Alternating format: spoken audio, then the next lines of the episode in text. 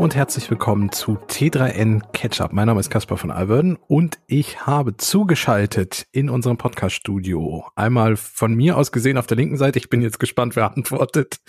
Elisabeth Uhrmann, hallo. Muss auch gut überlegen. Ja, genau. Und von gesagt, mir aus gesehen rechts. Ich habe eben kurz mit dem Finger dann auch zur Seite gezeigt. Rechts sitzt Stella Sophie Wolzack. Hallo. Aber nur im Bild. Äh, genau, äh, nicht äh, anderweitig. Und äh, wir wissen jetzt anhand dieses, dieser kleinen Anmoderation, dass unser Aufnahmetool das Bild spiegelt, weil es genau bei mir andersrum aussieht. Aber egal. Äh, schön, dass ihr eingeschaltet habt. Wir haben wieder eine bunte Sendung für euch und wir beginnen direkt mit einem Thema. Böse Zungen würden behaupten, der Bereich, den wir jetzt abdecken, ist eigentlich immer ein Fail seit 20, 30 Jahren, aber, aber wir gucken mal drauf. Erst, erst mal der Jingle. Der Fail der Woche. Ja, ein Bereich, der öfter mal der Fail ist. Es geht um die Deutsche Bahn und Digitalisierung bei der Deutschen Bahn.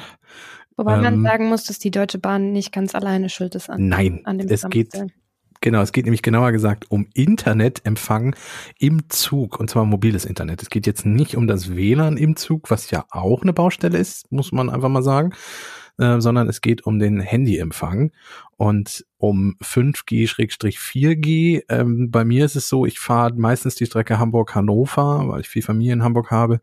Und ähm, da ist es so, dass inzwischen der Empfang besser geworden ist und ich sogar im 5G-Empfang zwischendrin mal habe. Äh, ich telefoniere selten im Zug, das ist wahrscheinlich immer noch schwierig, aber auf vielen Strecken sieht es ganz anders aus. Ich weiß nicht, Elli, du fährst auch öfter mal Bahn. Wie ist da so der Internetempfang bei dir? Ja, ich habe neulich versucht, äh, auf der Strecke nach München, also von Hannover nach München, mal zu telefonieren. Und mir ist dann aufgefallen, ich sollte das nicht so im ersten Teil der Strecke machen, weil alleine zwischen Hannover und Würzburg die Strecke besteht zu 36 Prozent aus Tunneln. Das oh. ist mir dann auch aufgefallen, als ich dann ungefähr sechsmal innerhalb eines Telefonats weg war. Dann habe ich beschlossen, zukünftig schiebe ich Telefonate immer auf nach Würz Würzburg. Da ist es vielleicht besser. Habe ich noch nicht ausprobiert. Ähm, aber ja, das, das war eine spannende Erfahrung. Also da ging gar nicht mal so viel mit Telefonieren. Du sprichst mit Tunneln auch genau einen ganz wichtigen Punkt an. Ähm, die Bahn bzw. die Mobilfunkanbieter möchten die Funklöcher ja schon seit ein paar Jahren schließen und die Politik möchte das auch und hat auch Fördergelder dafür bereitgestellt. Ähm, Tunnel sind eines von zwei großen Problemen. Und zwar ist es so, dass die Mobilfunkanbieter, da schieben sich jetzt alle so ein bisschen den schwarzen Peter zu. Die Mobilfunkanbieter sagen, wir würden gerne in den Tunnel bauen, wir können ja aber nicht einfach so da rein, das muss die Bahn genehmigen. Die Bahn sagt, ja, da fahren ja Züge durch, also können wir euch da nicht jederzeit reinlassen. Äh, ihr dürft da rein, wenn mal eh eine Baustelle von, von einem Tunnel irgendwie ist und wir die Strecke eh sperren. Und dadurch zieht sich das alles so ein bisschen. Eigentlich solltest du in Tunneln schon guten Handyempfang haben, aber es wird wohl noch ein paar Jahre dauern, bis ja, das tatsächlich so Wie gesagt, ist. also auf der Strecke nach Würzburg sind es halt extrem viele kleine Tunnel. Also da ist immer so, ja. weiß ich nicht, drei Minuten Land in Sicht und dann wieder dunkel. Ähm, ja. Genau. Also das wird noch ein bisschen dauern. Was eigentlich jetzt auch schon, die zweite Baustelle sollte eigentlich jetzt durch sein. Und zwar wollte man im 4G-Bereich, also wir reden jetzt gar nicht über 5G, sondern um den, um den Standard darunter, wollte man äh, eine weitere Frequenz hinzufügen, damit der Empfang sich verbessert von den Mobilfunkanbietern aus. Ähm, das hat die Bundesnetzagentur jetzt aber abgelehnt. Warum? Weil die Bahn bisher noch nicht die Loks umgebaut hat. Das Problem ist nämlich, äh, die Lokführerinnen und äh, Fahrdienstleiterinnen, die müssen ja miteinander kommunizieren und das tun sie über den Bahnfunk. Der war vor ein paar Monaten groß Thema, als jemand nämlich zwei dicke Kabel durchgeschnitten hat und der einfach ausgefallen war. Der Bahnfunk, wir erinnern uns, einen Vormittag lang kein einziger Zug mehr quasi fuhr in Norddeutschland. Und dieser Bahnfunk könnte von den neuen Frequenzen gestört werden. Deswegen muss man die Loks umbauen, damit das dann äh, passiert. Und es ist, hat die Bahn noch nicht rechtzeitig hingekriegt und so weiter und so fort. Ihr seht alles kompliziert. Gar nicht so kompliziert. Noch. Also es sind insgesamt 15.000 Züge, in denen äh, nachgerüstet werden muss, also die umgebaut werden müssten. Ähm, und dieser Umbau dauert jetzt eben länger als geplant. Besonders ja. bei kleineren privaten Bahnbetreibern ist das zeitlich alles nicht ganz so glatt gelaufen. Aber auch die Deutsche Bahn an sich ähm, ist mit ein paar Zügen noch im Verzug. Aber wie gesagt, es hängt hauptsächlich an kleineren Betreibern. Ähm, und die Bundesnetzagentur hat eben gesagt, naja, wenn das euren Zugfunk äh, stören würde, dann äh, schalten wir jetzt erstmal nicht frei. Lasst das lieber, ja. Genau. Und äh, tatsächlich am Geld liegt es nicht. Das kommt nämlich tatsächlich vom Bund, ähm, also vom Bundesverkehrsministerium. Ähm, da wird jetzt auch überlegt, ob man irgendwie Sanktionen oder sowas ähm, gegen diese Verzögerungen ausspricht, weil die Frist schon mal verlängert worden ist. So, und das ist unser Fail der Woche diesmal. Richtig. Ähm, um das noch abzuschließen, Thema neue Züge. Äh, die Bahn wird jetzt bei zukünftigen Zugmodellen auch darauf achten, zum Beispiel die ICEs, wenn ihr da drin sitzt und mal aus dem Fenster guckt, achtet mal drauf, die haben so eine ganz leichte Wellenstruktur in den Fenstern. Das ist Metall ähm, und das ist natürlich nicht so ideal, um Funksignale durchzulassen. Aber auch da wird man in Zukunft was ändern. Ich weiß nicht, wir können uns in zwei, drei Jahren mal hier hinsetzen und mal ein kleines Update machen, ob dann, ob dann inzwischen Internetempfang im Zug möglich ist. Gut, damit kommen wir zu einer Nachricht, da wir wieder ein bisschen hinter die Fassade gucken, nämlich dem Deep Dive.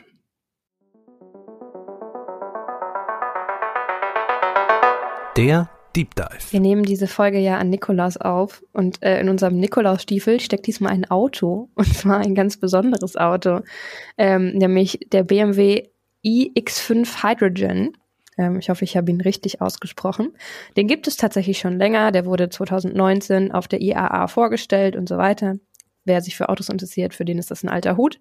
Aber die Neuigkeit ist jetzt, ähm, BMW hat letzte Woche verkündet, dass ab 2023 der iX5 Hydrogen auch in Kleinserie gehen soll. Also bisher war das halt nur so ein Prototyp und jetzt soll es davon tatsächlich eine Kleinserie geben. Das heißt, diese Autos werden in bestimmten Modellregionen in Deutschland wirklich auf die Straße kommen.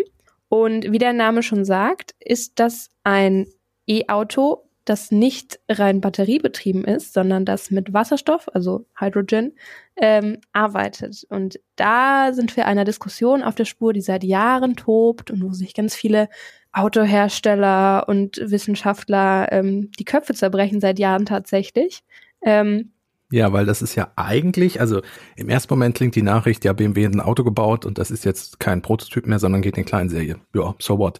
Aber es ist halt eben kein ganz normales Auto, sondern es ist ein Wasserstoffauto und eigentlich heißt es ja immer, Wasserstoff im Auto wird sich nicht durchsetzen, das hat sich erledigt und wir wissen ja auch, wenn man mal so auf die Möglichkeiten guckt, Wasserstoff zu tanken, also ich hatte ja schon bei meinem Selbstversuch äh, mit dem E-Auto Probleme äh, hier, weil ich habe kein privates eigenes Haus und ich müsste dann ein Mehrfamilienhaus laden. Da habe ich schon Probleme, aber Wasserstoff würde ich gar nicht laden können in der Nähe. Äh, das ist ein großes Problem. Also ähm, es gibt in Deutschland 92 Tankstellen für Wasserstoff. Genau, in ganz Deutschland. 2021, das ist halt so gesehen echt nichts. Genau, und äh, tatsächlich, wie gesagt, eben BMW ähm, hebt sich damit auch von anderen Autoherstellern in Deutschland ab die mittlerweile schon gesagt haben, nee, komm, Wasserstoff, gerade für, gerade für PKWs machen wir nicht. Es ist super spannend, ähm, warum BMW sich dem Ganzen widmet. Ja, genau. Da gehen wir nachher noch drauf ein. Aber erstmal erklärt Stella kurz, was in so einem Wasserstoffauto eigentlich passiert. Das ist nicht jetzt wie so ein eigener, eigener Block. Stella erklärt jetzt, was passiert da. Also du brauchst ja den Wasserstoff eben, um das Ganze nach vorne zu bringen. Also Wasserstoff wird da ja für die Energie genutzt. Und da wollen wir mal gucken, wie das Ganze funktioniert. Dahinter steckt eigentlich die Elektrolyse. Das heißt, Wasserstoff und Sauerstoff reagieren zu Wasser. Jetzt so vereinfacht gesagt. Und dabei entsteht eben Wärme und Energie. Und diese Energie, die treibt schließlich auch den Elektromotor an. Es gibt da zum Beispiel auch Modelle zu sagen, auch die Wärme können wir nutzen, indem wir zum Beispiel jetzt im Winter das Auto damit heizen. Das heißt, eben durch die, durch die Reaktion von Wasserstoff und Luftsauerstoff sorgst du für Energie und Wärme, das Auto wird angetrieben und es entsteht eben kein CO2 in dem Sinne, denn aus dem Auf Auspuff kommt einfach, also es könnte auch Wasser natürlich rauskommen, aber durch die Wärme kommt eben einfach Wasserdampf raus. Wobei es auch äh, Wasserstoffautos gibt, die eine eigene Taste haben und äh, die sammeln den, also wenn der Wasserdampf nicht komplett rausgeht, sammeln die den und dann pinkeln die, wenn du auf die Taste drückst. Das ist tatsächlich so. Ja. Äh, Kurz zur, äh, zur Übersicht noch, jetzt hast du gesagt, äh, ein Elektromotor wird angetrieben. Das heißt also, in diesem Auto ist einerseits der Elektromotor verbaut, dann die Brennstoffstelle, äh, Brennstoffzelle, in der unsere Elektrolyse stattfindet, ein Wasserstofftank, ähm, wo der Wasserstoff halt in die Brennstoffzelle rausfließt und äh, meistens trotzdem noch eine kleine Batterie, die eben als Puffer dient, als Energiespeicher und so weiter. Ähm, genau. genau, das hast du dann ähm, halt für Spitzen im Betrieb. Da kann die Energie zwischenspeichern, wenn eben durch den Prozess Energie gewonnen wird. Und du hast es ja eben gesagt, Wasserstoffautos gehören damit eigentlich auch zu den Elektrofahrzeugen, weil es ist ja ein Elektromotor. Also es ist gar nicht so getrennt zu betrachten, sondern es ist quasi einfach das andere. Es wird mit Wasserstoff und nicht mit Strom betrieben. Also du tankst eben keinen Strom, der dann direkt in die Batterie geht, sondern du tankst einfach den Wasserstoff. Genau, man und könnte genau, auch von, von rein batteriebetriebenen versus wasserstoffbetriebenen genau. Autos sprechen. Und bei einem batteriebetriebenen. Oh, entschuldige, Kaspar. Nee, alles gut. bei einem batteriebetriebenen ist die ähm, Energieversorgung halt extern. Also du musst dann gucken, also es kann Kohlestrom sein, es kann erneuerbare Energien sein, aber irgendwo muss die produziert werden, wird dann zu dir an deine Tankstelle quasi geliefert und dort ins Auto getankt. Und beim Wasserstoffauto hast du im Grunde dein Generator oder dein Kraftwerk mit dabei, was dann mit Wasserstoff befüllt wird. Genau. Und zur Einordnung, also ein Kilogramm Wasserstoff, das hat vergleichsweise so viel Energie wie etwa vier Liter Benzin. Und Kaspar, du hast es ja gerade angesprochen mit der, du tankst Strom. Woher kommt der Strom? Ist ja immer die Diskussion eben bei den E-Fahrzeugen. Die gibt's aber auch bei den Wasserstofffahrzeugen, weil Wasserstoff kommt so gesehen nicht einfach in der Natur vor, sondern der Wasserstoff, wenn er vorkommt, ist er gebunden, beispielsweise in Erdgas, Erdöl und Kohle. Und natürlich fossile äh, Energien, da wollen wir weg. Jetzt ist es aktuell so, es gibt die Dampfreformierung. Das heißt, mit Druck- und Wärmezufuhr wird eben äh, Erdgas mit Wasserdampf vermischt und dadurch kommt dann der ganze Wasserstoff, so entsteht er. Das heißt aber natürlich, dass wenn du jetzt streng genommen dir das Ganze anguckst, es wird ja auch damit geworben, Wasserstofffahrzeuge sind eben umweltverträglicher als Benziner, als Dieselfahrzeuge, dass natürlich Kritiker sagen, halt, stopp. Wo kommt denn der Wasserstoff her? Das ist ja überhaupt gar nicht umweltfreundlich. Und das ist eben auch ein Punkt, wo die Wissenschaft immer noch daran arbeitet. Wie kann denn dieser Wasserstoff, den wir auf jeden Fall dafür benötigen, energieschonend gewonnen werden? Und vor allen Dingen eben ohne, dass wir die fossilen Energieträger benötigen. Genau, ähm, dieser graue Wasserstoff, wie der auch ähm, bezeichnet wird teilweise, ähm, ist eben aktuell noch in Deutschland zumindest die, die Hauptwasserstoffquelle. Ähm, und pro gewonnener Tonne entstehen dabei aber 10 Tonnen CO2 als Nebenprodukt. Und das äh, wollen wir natürlich nicht. Die Mengen in Wasserstoff, die durch erneuerbare Energie gewonnen werden, zum Beispiel durch Windenergie, sind in Deutschland noch ziemlich gering. Und ähm, da werden wir auch früher oder später, wenn wir jetzt ganz krass auf Wasserstoff setzen würden, aus Expertensicht ähm, tatsächlich an unsere Grenzen stoßen und dann müssten wir das Ganze importieren. Ähm, genau. Und das ist halt so ein, so ein Aspekt, auch Wasserstoffantrieb ist nur dann irgendwie nachhaltig sinnvoll, wenn er mit grünem Wasserstoff in Anführungszeichen betrieben wird. Und da sind wir dann auch wieder generell bei der Elektroauto-Diskussion mit, wo kommt da die Energie her? Das ist ja immer die große Frage, wenn wir uns eben mit Kraftfahrzeugen vorwärts bewegen wollen, die brauchen eben Energie, die müssen, irgendwo muss die Kraft ja herkommen. Und das ist eben das, wo die Forschung natürlich auch immer noch dran ist. Beim Wasserstoff ist es ja so, man könnte sagen, es ist so ein bisschen der ungeliebte Bruder. Die rein Elektrofahrzeuge, die sind beliebter und auch die Politik mag sie. So gesehen sagen zumindest manche lieber, während die Wasserstofffahrzeuge, wir hatten das ja eingangs angerissen, irgendwie da nicht so rankommen. Also A, sie sind deutlich teurer als zum Beispiel ein Elektrofahrzeug in der Anschaffung. Dann nehmen wir mal an, du kaufst dir ein Wasserstofffahrzeug. Problem, du kannst es nicht tanken oder zumindest musst du eine der 92 Tankmöglichkeiten in Deutschland erstmal finden. Was spricht denn dann eigentlich dafür? Also warum sollte ich Wasserstoffautos nutzen?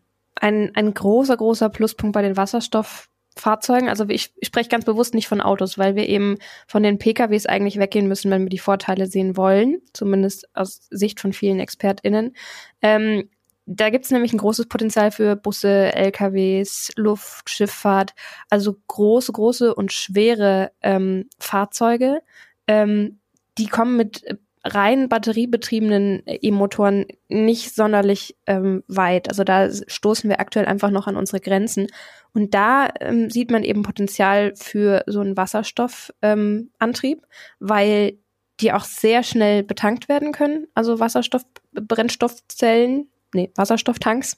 Die Betankung geht schnell ähm, und das Ganze funktioniert dann auch relativ sparsam. Also man kann über lange Strecke damit ähm, vorankommen tatsächlich. Genau, also wenn du jetzt ein Wasserstoffauto tanken möchtest, dann brauchst du circa drei Minuten und dann ist es voll. Es dauert natürlich länger als jetzt im Vergleich zum Benziner, aber eben deutlich schneller als bei einem reinen E-Fahrzeug. Werbung Krisen gehören mittlerweile zu unserem Alltag dazu. HR-Prozesse sind mehrheitlich nicht effizient genug, um Mitarbeitende und Unternehmen durch die Krise zu führen. Das hat die neue HR-Studie von Personio über Effizienz während einer Rezession herausgefunden. Ganze 40 Prozent der Befragten wenden sich bei Fragen nicht an ihre HR-Teams, weil es zu schwierig ist, eine Antwort zu bekommen. Und auch ein Großteil der PersonalerInnen sehen ihr Unternehmen durch ineffiziente Arbeitsabläufe ausgebremst. Deshalb ist es so wichtig, HR-Prozesse jetzt zu digitalisieren und zu automatisieren. So gibst du deiner Personalabteilung mehr Freiraum für wichtigere Aufgaben. Wie du das und andere Krisen im Personalmanagement stemmen kannst, findest du in der aktuellen Studie von Personio unter www.personio.de/audio.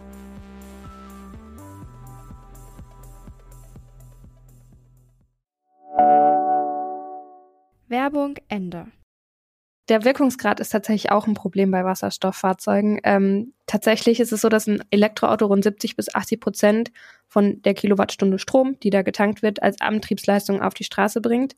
Ein Wasserstoffauto braucht doppelt bis dreimal so viel Strom für die gleiche Strecke.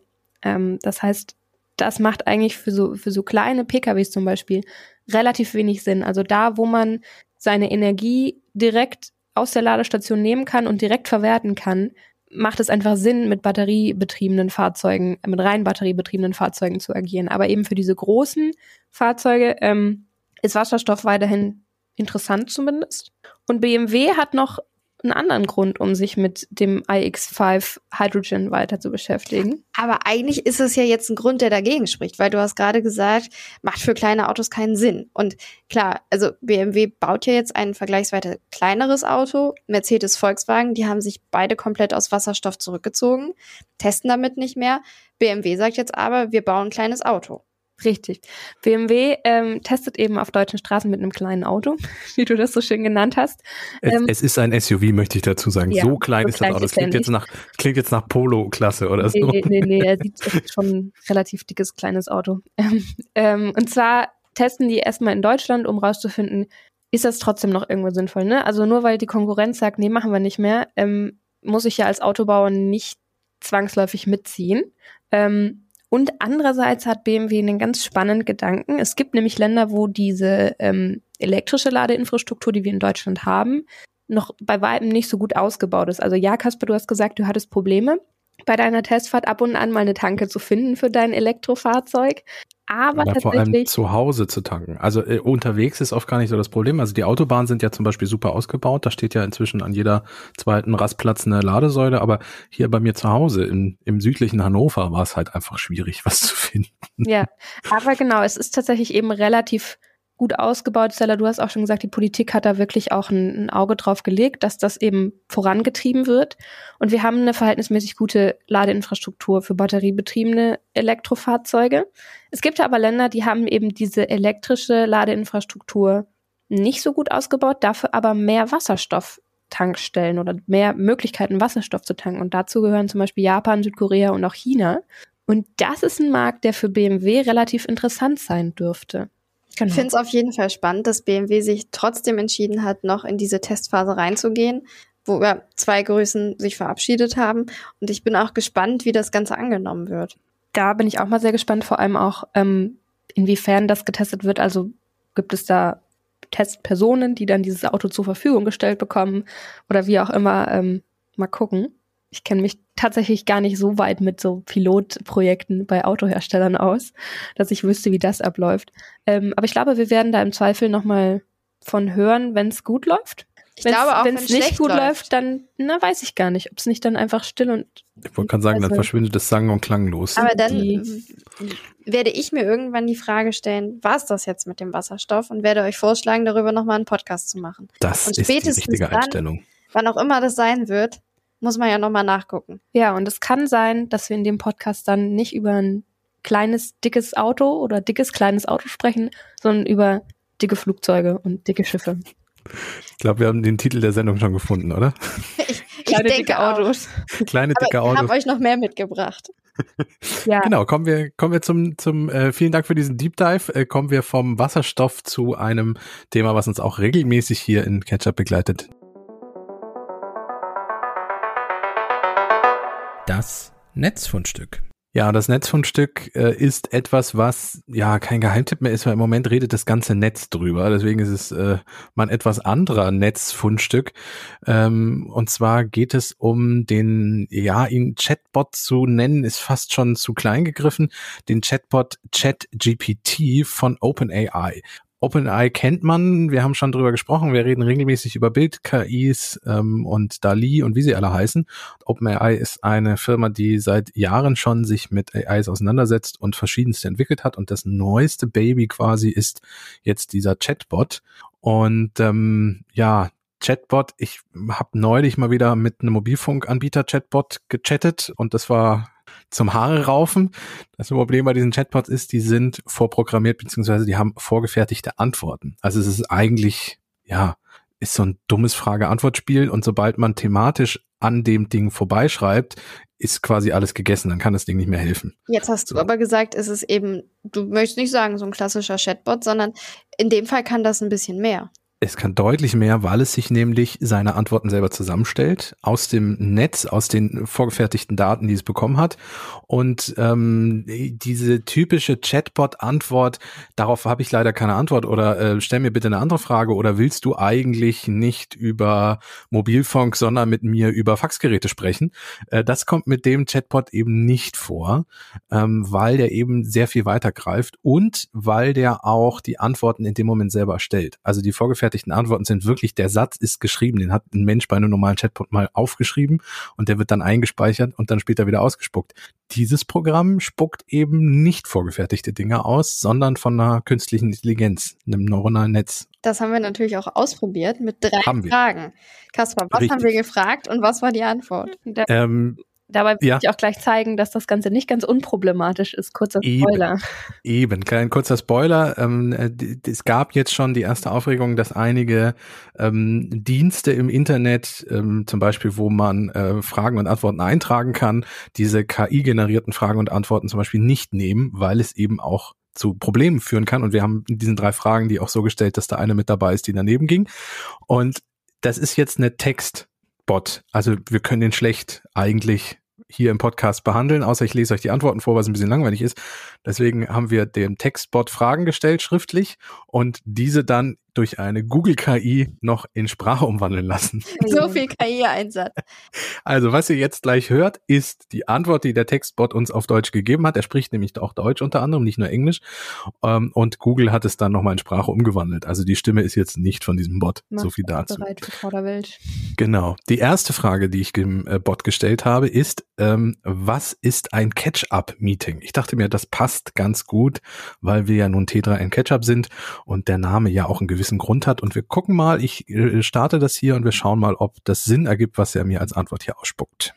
Ein Catch-up-Meeting ist eine Art von Meeting, bei dem die Teilnehmer über den Fortschritt sprechen, sich gegenseitig über ihre Arbeit informieren und Probleme oder Herausforderungen ansprechen, die aufgetreten sind. Catch-up-Meetings können informell oder strukturiert sein und können persönlich oder mit Hilfe von Videokonferenzen oder anderen Kommunikationstools stattfinden.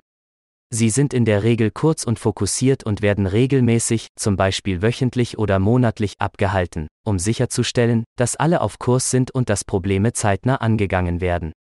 Das klingt ja. schon mal sehr sinnvoll. Ich fand äh, gerade zum Abschluss, dass alle auf Kurs sind. Das war natürlich eine Redewendung, die ich finde, die klingt sehr Chatbot-untypisch. Natürlich muss man sagen, mit der Stimme dazu hatte wieder diesen leichten Robo-Charme, wenn man, wenn man es so nennen will.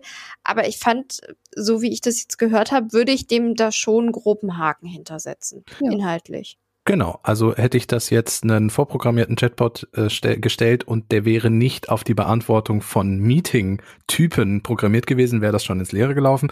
Der hat jetzt irgendwo aus dem Netz oder aus seinen Daten, ich weiß nicht genau und ich kann es auch nicht nachvollziehen, da kommen wir gleich bei der Frage, die er nicht richtig beantwortet hat, zu, ähm, wo die Daten genau herkommen. Äh, das habe ich noch nicht rausfinden können. Ähm, das heißt, irgendwo muss er ja Catch-up-Meeting schon mal gefunden haben oder gesehen haben und das dann zusammengestellt und in dem Fall hat es funktioniert. Also es ist fast die Beschreibung unseres Podcasts, würde ich sagen. Ich würde sie ein bisschen anders formulieren. Man muss noch mal drüber gehen, aber das war schon ganz gut. Ähm, wir haben kommen wir zu dem Podcast gefragt. Nee, richtig, sondern nach dem Catch-up-Meeting. Ähm, die zweite Frage, ähm, die ich finde ich jetzt fast ein bisschen beeindruckender, weil dieser Chatbot kann nicht nur Fragen beantworten, er kann auch Dinge korrigieren. Jetzt klingt er ein bisschen hochnäsig und eingebildet, aber ich habe die Frage gestellt, ob der Satz "Ich nach Hause gehe", ob der grammatikalisch, ob das, ob das stimmt, ob der richtig ist. Der Satz "Ich nach Hause gehe" ist ungrammatisch und klingt unnatürlich auf Deutsch. Der korrekte Satz wäre "Ich gehe nach Hause". In diesem Satz ist das Verb gehen das Hauptverb und der Infinitiv nach Hause ist ein adverbialer Bestimmungsort, der beschreibt, wohin die Bewegung stattfindet. Ja. Da hat jemand seine Grundschulhausaufgaben sauber gemacht. Das ist eindeutig mit Sternchen auszuzeichnen. Ja, klingt fast ein bisschen äh, mit adverbiale Bestimmung und so. Das ist schon wirklich Deutschunterricht fast. Ja, ich weiß, was du eben, als du es angeteasert hast, gesagt hast, mit so einer leichten Arroganz. Vielleicht lag das aber auch wieder auf der Stimme. Er, er hat ja recht, oder? Ja, ja. Er oder sie oder es hat recht, genau. Ähm, es ist ja, also es ist eigentlich ist es es, es ist ja keine Person. Ähm, dass es eine männliche Stimme ist, ist jetzt in dem Fall Zufall.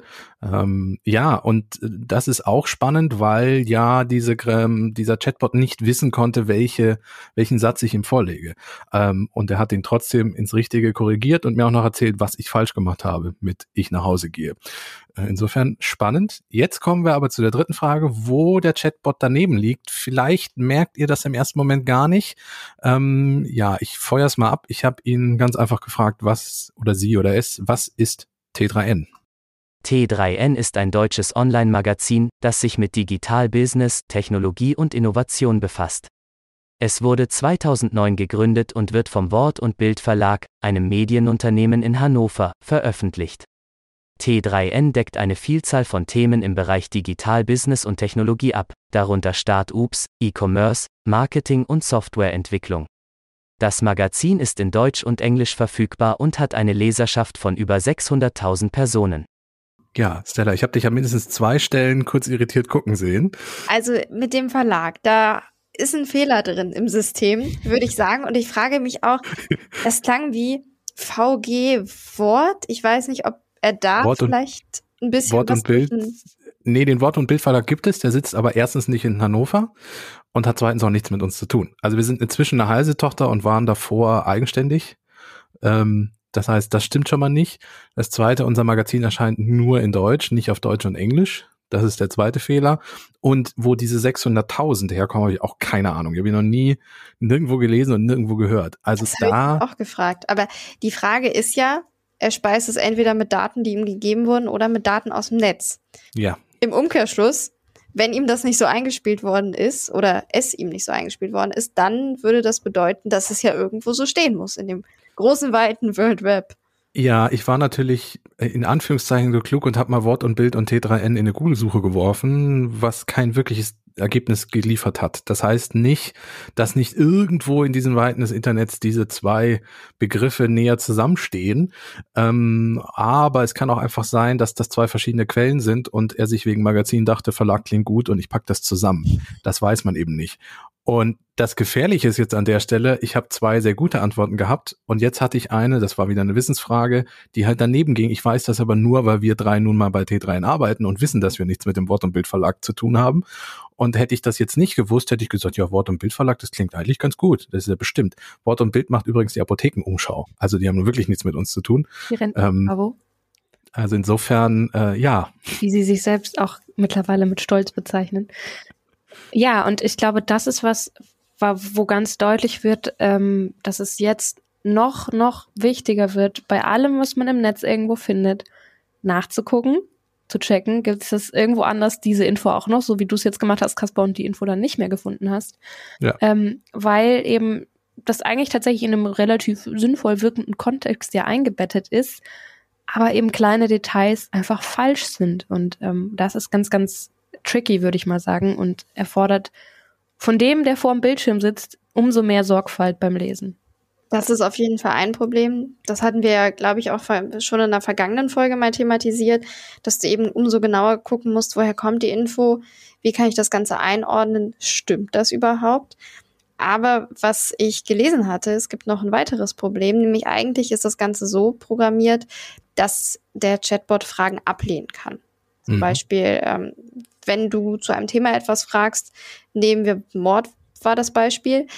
Oder Bombenbau zum Beispiel. Genau, dass er dann eben sagt, nach dem Motto, ich gebe keine Antwort. Das haben wir jetzt nicht ausprobiert, aber da soll es so sein, wenn du das Ganze unformulierst und beispielsweise sagst, ich schreibe einen Roman und da würde ich gerne darüber schreiben, kannst du mir da vielleicht helfen? Funktioniert das Ganze. Das ja, weil die Sperren sind wieder vorprogrammiert. Da musste wieder ein Mensch sich überlegen, was können Menschen denn fragen und das dann quasi ausixen, so nach dem Motto, beantwortet das mal nicht. Und Menschen sind kreativ, wenn es um sowas geht. Das kommt dazu. Ja, ja, Das heißt natürlich, dass du da einfach permanent eine Verbesserung auch brauchst und eben schauen musst, was wird eingegeben, wie nutzen Nutzerinnen das und wie können wir das Ganze anpassen, damit eben auch sowas umgangen wird und da nicht plötzlich es ist ja, das finde ich, muss man sich auch immer noch mal klar machen, da sitzt ja kein Mensch oder äh, das ist ja nicht eine wirkliche Interaktion, die da stattfindet, sondern es ist ja wirklich einfach nur ein Programm, was eben gelernt hat, Daten auszuspielen. Und was eben auch eben ganz viele Schlupflöcher leider hat. Ja. Immer Falls, nur so gut wie der Mensch, der es oder die Menschen, die es programmiert haben. Ja, oder beziehungsweise die Menschen, die wissen, was man vielleicht nicht als Antwort zulassen können sollte. Egal. Ähm, wir müssen uns auf alle Fälle in Zukunft äh, als Gesellschaft mal ein paar Gedanken über KIs machen und wie wir damit umgehen wollen und wie wir auch vielleicht kontrollieren können, was für Daten da genutzt werden, um es zu füttern und wie wir es vielleicht auch kennzeichnen wollen, weil KI wird sich immer mehr durchsetzen und solche Wissensthemen auch besetzen. Wir sehen ja, dass es an sich in zwei von drei Fällen schon gut funktioniert hat und da muss man vielleicht überlegen, gibt es so ein offizielles Label? Aber das sind, das sind alles Fragen, die wir hier alleine hier nicht klären können. Das müssen wir gesellschaftlich lösen. Äh, falls ihr in der Zwischenzeit, bis wir da eine Lösung gefunden haben, Chat-GPT schon mal ausprobieren wollt, das Tool ist noch kostenlos. Da ähm, die Programmiererinnen und Programmierer das jetzt quasi in die Open Beta-Testphase entlassen haben und man mit dem Rumexperimentieren den Leuten hilft, es zu verbessern. Ähm, wenn ihr es ausprobieren wollt, wir schicken, wir packen euch den Link in die Show Notes. Das Problem ist nur, der Dienst ist relativ überlastet. Also es kann sein, dass wenn ihr euch anmeldet, das erstmal nicht funktioniert. Ihr könnt aber eine Mail, Mailadresse Adresse hinterlassen und dann werdet ihr benachrichtigt, sobald ihr das Tool nutzen könnt. Das war jetzt wieder sehr abstrakt mit KI und ich hätte gerne jetzt mal was Handfestes zum Abschluss. Dann so eine gute Nachricht da ist. Ich wollte gerade sagen, dann gibt's für dich jetzt eine gute Nachricht, Stella.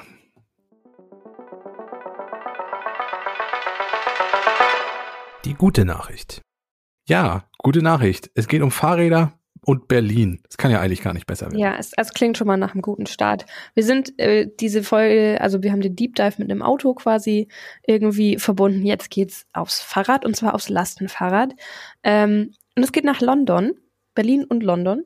Eine Berliner Firma hat nämlich für den Londoner, für das Londoner Gesundheitssystem beziehungsweise für das britische Gesundheitssystem ein Fahrrad konstruiert, ein Lastenfahrrad mit E-Antrieb, was quasi eine fahrende Miniklinik ist. Das heißt, dieses Fahrrad wiegt mehrere hundert Kilogramm tatsächlich und hat unter anderem ein PCR-Gerät und einen WLAN-Router dabei, mit dem dann äh, mit einem Krankenhaus kommuniziert werden kann.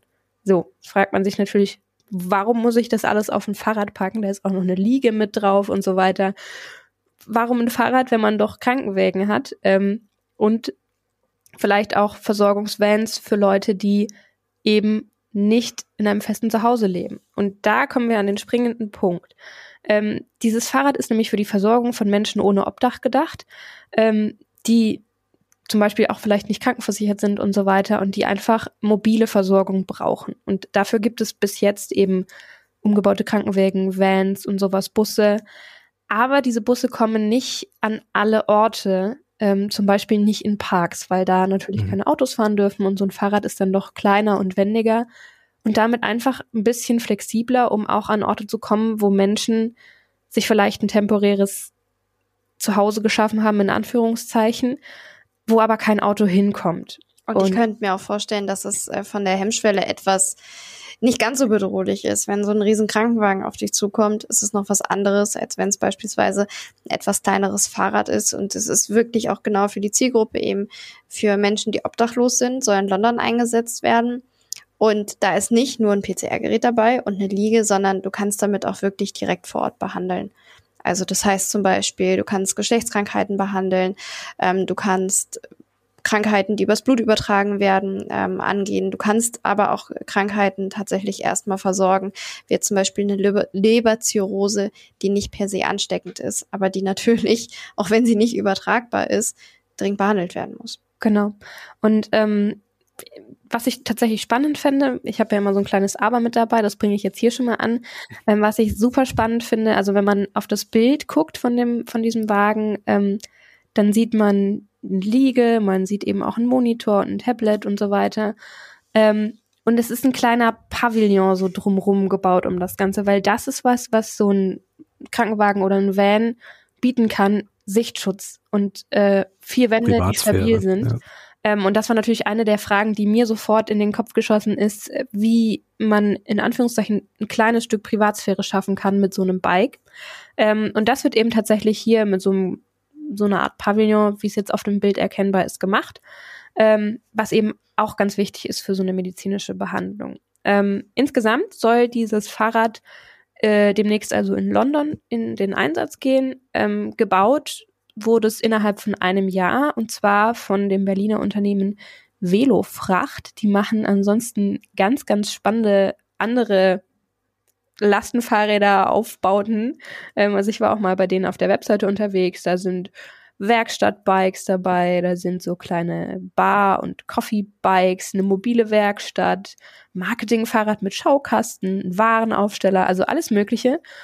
Und jetzt ist eben das britische Gesundheitssystem auf die zugekommen und hat gesagt, hey, könnt ihr uns unterstützen, was die Versorgung von Menschen ohne Obdach angeht. Und ich finde, das ist eine sehr, sehr schöne Idee. Ich hoffe, dass sie auch in der Realität gut angenommen wird. Ähm, das kann man ja immer nicht so ganz vorhersagen. Ähm, aber für mich ist das eine gute Nachricht gewesen diese Woche. Ich habe noch einen spontanen Einfall, den ich an der Stelle einbringen wollte. Und da geht es um das Thema Obdachlosigkeit. Das hat jetzt nichts mit dem Lastenfahrrad zu tun, sondern damit, dass es draußen immer kälter wird. Und das heißt, es geht auch darum, wie kannst du vielleicht jemandem helfen, wenn du in der Stadt bist, wenn du an jemandem vorbeigehst.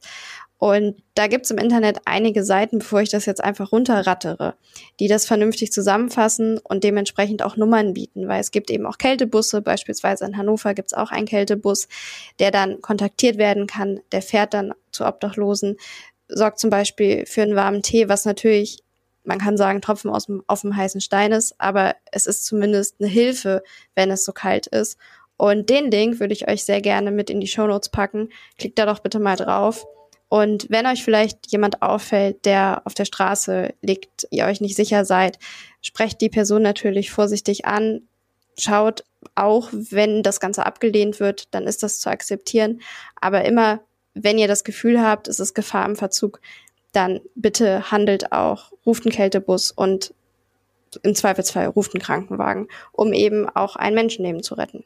Weihnachten steht auch vor der Tür und viele spenden ja gern um die Weihnachtszeit, deswegen ähm, Ach, Lasst vielleicht auch einen Euro für so einen Kältebus irgendwie da oder ja. so. Findet ihr, wie gesagt, in den, in den Shownotes. Finde ich eine sehr schöne Idee, das nochmal als Aufruf zu machen. Genau. Und ich glaube, damit sind wir auch am Ende unserer Sendung angekommen. War eine schöne runde Sache, gestartet mit der Bahn, dann ging es weiter im Auto, dann sind wir noch eine kleine Runde Fahrrad gefahren, nachdem wir mit einer KI gesprochen haben. Und jetzt sind wir am Ende, packen unsere Nikolausstiefelchen aus und ähm, wünschen euch. Auch schon Schokolade dabei. ich wollte gerade sagen, ihr hört uns ja am Mittwoch. Ich würde mal tippen oder ich würde hoffen, dass ihr alle eure Nikolaus-Stiefelchen, sofern ihr denn welche hattet, ausgepackt habt.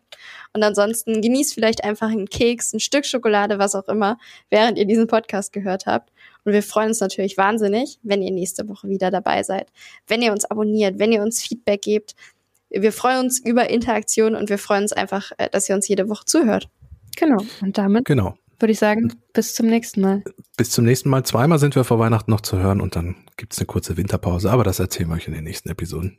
Bis nächste Woche. Tschüss. Macht's gut. Ciao.